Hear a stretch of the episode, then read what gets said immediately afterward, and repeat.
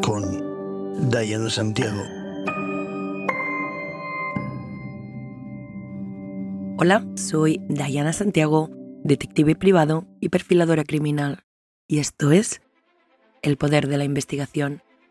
Este es el podcast número 30, donde vamos a hablar de un caso muy reciente, ocurrido en una ciudad de la comunidad valenciana, el año 2021 y con sentencia en noviembre de 2023.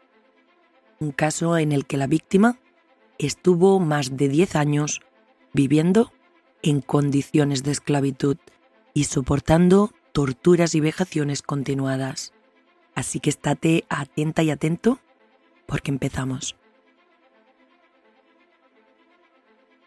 Hoy nos situamos en Torrent, un municipio a escasos 9 kilómetros de Valencia, situado en la zona interior de la provincia, pero solo a 15 kilómetros de la costa del Mediterráneo. Monumentos medievales, ricos platos de arroz y de productos de la huerta, fiestas de interés turístico autonómico y un precioso entorno natural. Es la tarde del 27 de agosto de 2021, en el Hospital General de Valencia cuando un celador ve cómo llega un coche rápido. Este aparca enfrente de la puerta del centro, sale del coche, abre la puerta de atrás y de muy malas formas y como si de un objeto se tratase, saca otro hombre, lo deja allí y se marcha. Los sanitarios corren para intentar reanimar al herido. Después de un momento, el conductor del coche vuelve a entrar al hospital. Explica que ha ido a aparcar el coche para no dejarlo en medio. Les comenta que este hombre es vecino de su finca y al llegar se lo ha encontrado herido en el camino. Le preguntan por la identidad del hombre y este les dice que se llama Felipe de la Paz. Sin dar muchas más explicaciones ni datos sobre lo sucedido, el conductor del coche se marcha. Los profesionales no pueden hacer nada para salvar a ese hombre malherido, el que ya estaba muerto, con un cadáver sin identificar, con una enorme cantidad de golpes por todo el cuerpo, algunas de las heridas incluso estaban cubiertas con maquillaje y pintura metalizada. Con los escuetos datos recabados, el grupo de homicidios asume la investigación después de que el Hospital General emita un parte judicial por el abandono a las puertas del centro del hombre malherido, con el cuerpo cubierto de golpes y magulladuras, que falleció minutos después, posiblemente a causa de una parada cardiorrespiratoria. Los investigadores tienen que tirar mano de las cámaras de seguridad para poder localizar a la persona que había dejado a la víctima que ingresó y a cadáver. En las imágenes apenas se puede adivinar el modelo del coche y la marca, pero no se ve la matrícula. En las mismas también se observa al individuo que regresa poco después, a pie de haber aparcado el coche. Si bien, cuando regresó para interesarse por el estado de la víctima, dijo que era un vecino suyo y que se lo había encontrado. De hecho, la sanitaria no recordaba. De hecho, la sanitaria ni recuerda siquiera el municipio, o al menos no lo anotó, de donde se produjo el supuesto accidente. El grupo de homicidios de la Policía Nacional se centra en primer lugar en poder identificar al fallecido, para poder localizar a su familia, mientras los forenses empiezan la autopsia para intentar saber qué ha sucedido. En el informe, los forenses concluyen que la víctima ha muerto de una disfunción multiorgánica a causa de los múltiples traumatismos sufridos a lo largo del tiempo y en especial lesiones provocadas ese mismo día.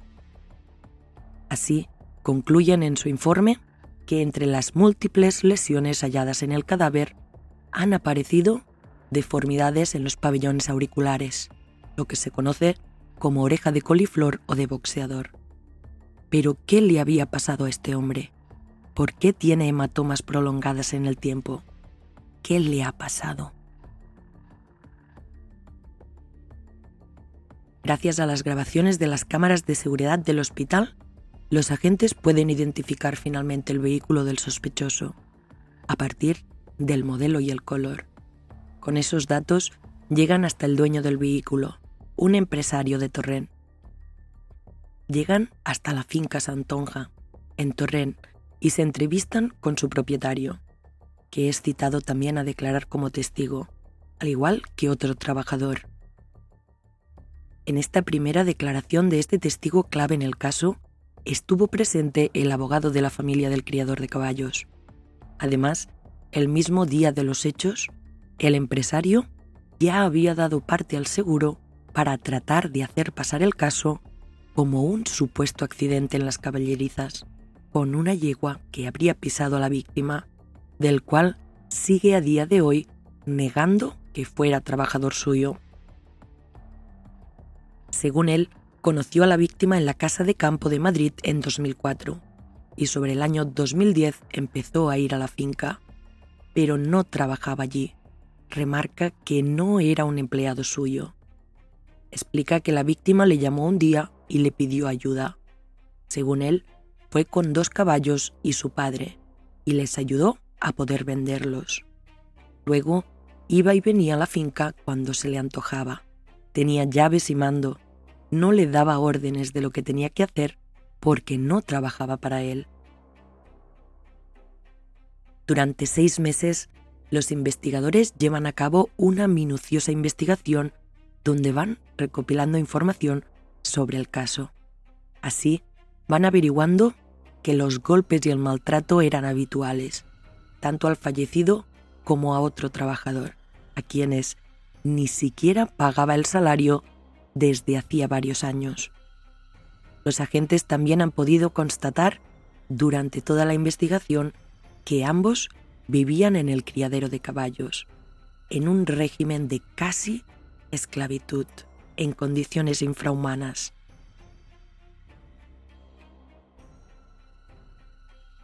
Al parecer, el sospechoso habría dejado en el hospital a su trabajador diciendo que había sufrido un accidente laboral, pero los forenses determinaron que las lesiones no eran en absoluto fortuitas.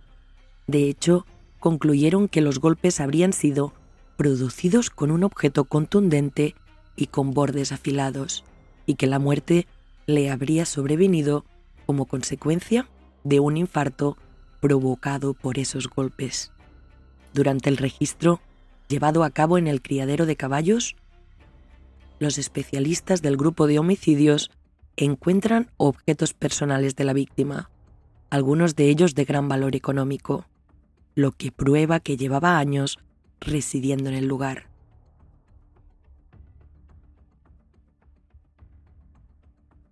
La policía también rastreó en la seguridad social antiguos trabajadores de la finca, tras poder contactar vía telefónica con 13 de los 23 que figuran en la base de datos, la gran mayoría de los interrogados describieron al acusado como muy agresivo, un carácter que coincide con algunos episodios relatados por los propios familiares del empresario.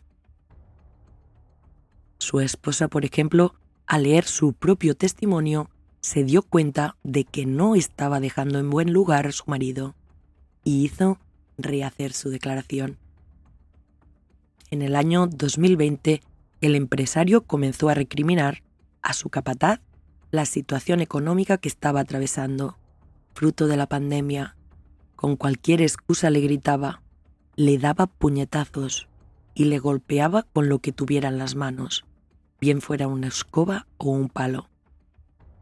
La víctima tenía que curarse él mismo las lesiones y cortes que su jefe le causaba. Utilizaba spray desinfectante y para cicatrices de los animales que cuidaba. Nunca fue asistido en un centro de salud. El empresario admite que en alguna ocasión le vio lesiones, pero las atribuye a peleas y problemas porque la víctima, según él, era mujeriego y bebedor. Los investigadores finalmente localizan, recordemos, seis meses después, el grifo con el que golpeó casi hasta la muerte a la víctima.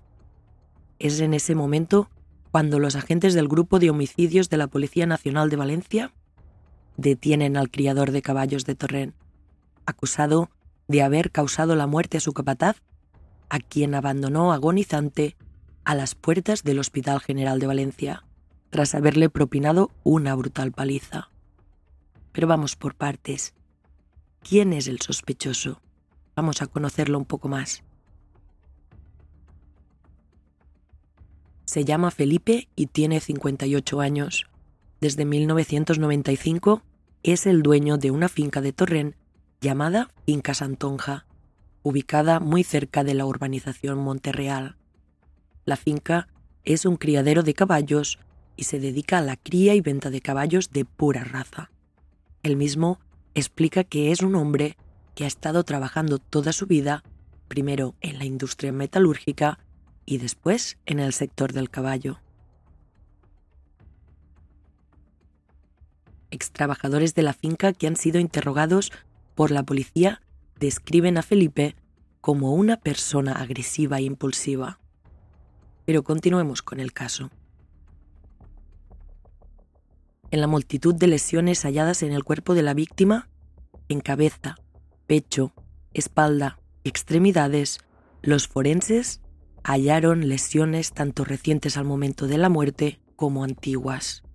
De hecho, varias marcas lesivas recientes estaban sobre otras ya cicatrizadas, lo que prueba malos tratos continuados y no fue únicamente ese día. Son lesiones similares a las analizadas en un tratado sobre tortura y que son perfectamente compatibles con las que causaría un palo de 1,41 centímetros que esgrimía el empresario. Felipe tuvo a la víctima trabajando durante 13 años sin contrato y con condiciones inhumanas. Tras la investigación llevada a cabo, los policías averiguaron que el fallecimiento del trabajador no fue producto de un accidente laboral ni de un golpe de calor, como explica el empresario sino que se debió a la paliza que su jefe le había dado, que al parecer, después de varias horas, fue cuando decidió trasladarlo al hospital, donde a los pocos minutos, este falleció. Durante la agresión había un testigo en la finca que se había encontrado a la víctima agonizando en las caballerizas y no tenía otra salida.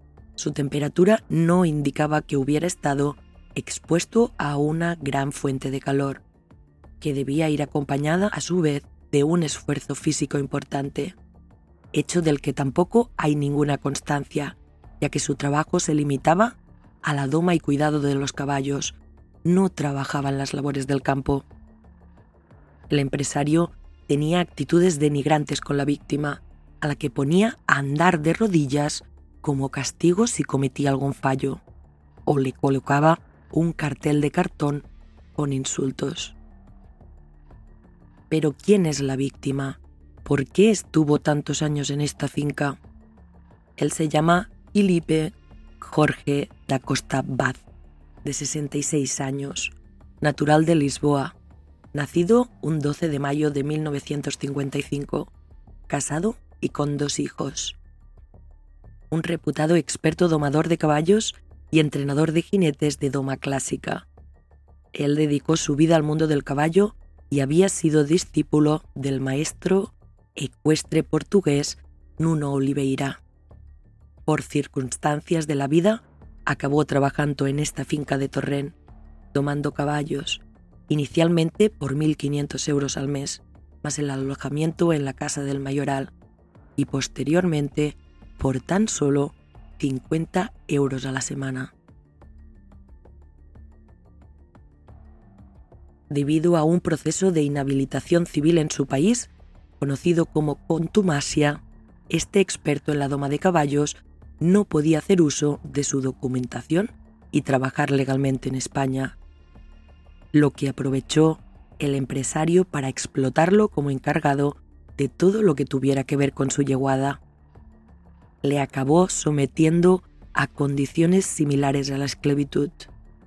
Le obligaba a trabajar en cualquier momento de las 24 horas del día, durante los siete días de la semana, y solo le permitía abandonar la finca con él o en compañía de otro trabajador. Da Costa comenzó a trabajar en el año 2008 como capataz cuidando y domando los caballos. Había sido jinete de doma clásica, por lo que tenía sobrada experiencia en el manejo de los caballos, de ahí que el dueño le ofreciera trabajo, pero sin contrato alguno, y como contraprestación a sus trabajos le permitía residir en una casa junto a la vivienda principal. El martes 7 de noviembre de 2023 comenzó el juicio en la audiencia de Valencia ante un jurado popular contra Felipe, el empresario que había asesinado a su capataz en una brutal paliza. Durante las diferentes sesiones que duró el procedimiento, declararon testigos, peritos, agentes de la policía, médicos forenses. Por su parte, la que por entonces era jefa del grupo de homicidios de la Policía Nacional de Valencia y otros compañeros del equipo relataron en el juicio ante el jurado popular contra el empresario por las dificultades con las que se encontraron en sus investigaciones para poder identificar al fallecido y establecer el lugar en el que se había producido el fallecimiento por quien lo llevó al hospital y dio indicaciones falsas para tratar de ocultar el crimen. El tiempo le apremiaba, ya que los forenses habían establecido que la causa de la muerte era de etiología homicida, tras descartar que las lesiones fueran de origen animal. También mintió en el nombre de la víctima. El principal testigo del caso reconoció que el día del crimen vio discutir al acusado con la víctima hasta en dos ocasiones. En la primera de ellas, de buena mañana, vio como su jefe le recriminaba a Da Costa por no haber cambiado un grifo que estaba perdiendo agua. Me vas a llevar a la ruina, hijo de puta, le insultó. Posteriormente, cuando regresó de limpiar los corrales, se lo encontró de nuevo insultándole y esgrimiendo un palo en la mano. Era aproximadamente la una del mediodía. Lo separó y tuvo que sujetar el palo para que no le pegara aunque no llegó a verle golpear, sí apreció que la víctima tenía heridas en la frente. Este testigo reconoció el arma al mostrársela en la sala, un palo de vaquero de 1,41 centímetros de longitud, con una extremidad más ancha y robusta. El antiguo trabajador de la finca relató ayudando por un intérprete los malos tratos a los que el empresario sometía al capataz. Reconoce que presenció estas agresiones pocas veces, pero que en la mayoría se encontraba la víctima con lesiones y cuando le preguntaba, Da Costa le decía que no pasaba nada y trataba de ocultarlo. No eran golpes provocados por un caballo, eran de otra manera. Este le dijo de denunciarlo, pero Da Costa se negó porque decía que estaba solo y no tenía dónde ir.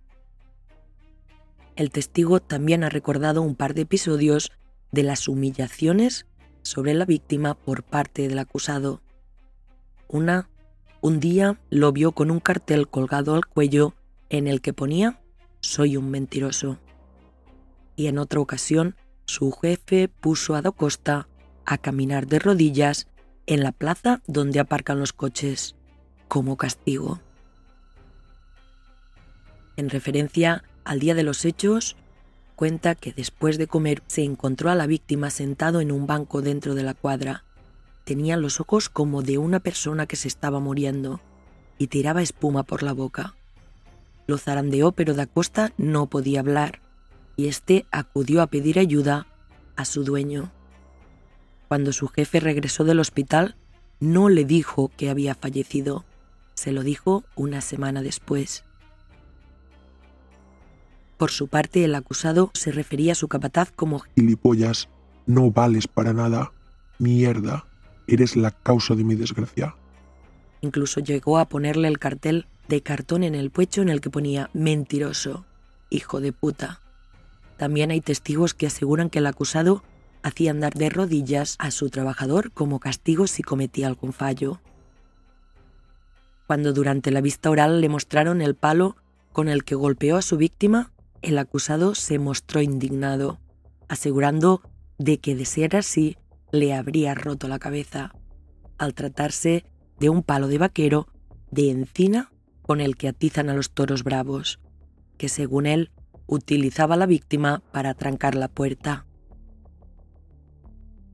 El empresario niega esta versión de los hechos, ofrecida por el Ministerio Público y también por los testigos. Defiende que la víctima no trabajaba para él, sino que lo tenía acogido en su finca y niega también que lo matara. El hombre explica que las mujeres se quedaban cautivadas con él. Tenía un armario como casi nadie tenía, botas de 3.000 euros. Explica que a veces le contaba que le habían pegado, pero no le sacaba mucho. Añade que él nunca lo ha tocado. Estoy indignado con las barbaridades que he oído. Nunca he sido así. Siempre he tenido con él un trato correcto y nunca le he agredido, ni con palos. Comenta en el juicio. Finalmente, la sección quinta de la Audiencia Provincial de Valencia ha impuesto 20 años y 10 meses de prisión a Felipe, el dueño de una finca de Torrente dedicada a la cría y venta de caballos, por matar de una paliza a su capataz en agosto de 2021. El jurado declaró probado que el acusado golpeó de forma reiterada a su empleado, al que tenía en condiciones similares a la esclavitud y al que vejaba y humillaba de forma continuada. El fallo impone además de una condena por un delito de homicidio con la agravante de abuso de superioridad, un delito contra la integridad moral y un delito contra los derechos de los trabajadores. La magistrada justifica la pena impuesta al acusado por el homicidio con agravante de abuso de superioridad por la conducta realmente cruel, agresiva y abusiva que desplegó el empresario contra la víctima. Este es un crimen que dejó sin vida a un hombre cuya única culpa fue cuidar de los preciados caballos de su asesino. Y ahora sí, hasta aquí el caso de hoy, un caso más donde poder analizar la conducta humana, su mente y parte de su capacidad. Espero que os haya servido para poder hacer vuestros análisis y quiero recordaros que podéis seguirme en Instagram, El Poder de la Investigación, donde durante la semana voy subiendo información extra sobre los casos y actualizaciones. También si os gusta el podcast y queréis ayudarme a que crezca esta pequeña gran familia, es gratis y os agradecería muchísimo si podéis compartir el podcast, dejar vuestros comentarios, darle me gusta y todo eso que se dice. Ah, y además tenéis el link por si queréis invitarme a un café. Muchísimas gracias y recordad que podéis escucharme en todas las plataformas de podcast y nos vemos el próximo lunes. ¿Y tú? Sí, sí, tú que me escuchas, te quiero. Salud. Hey, it's Kaylee Cuoco for Priceline. Ready to go to your happy place for a happy price? Well, why didn't you say so? Just download the Priceline app right now and save up to 60% on hotels. So, whether it's Cousin Kevin's Kazoo concert in Kansas City, go Kevin, or Becky's Bachelorette Bash in Bermuda, you never have to miss a trip ever again. So, download the Priceline app today. Your savings are waiting. Go to your happy place for a happy price. Go your happy price, Priceline.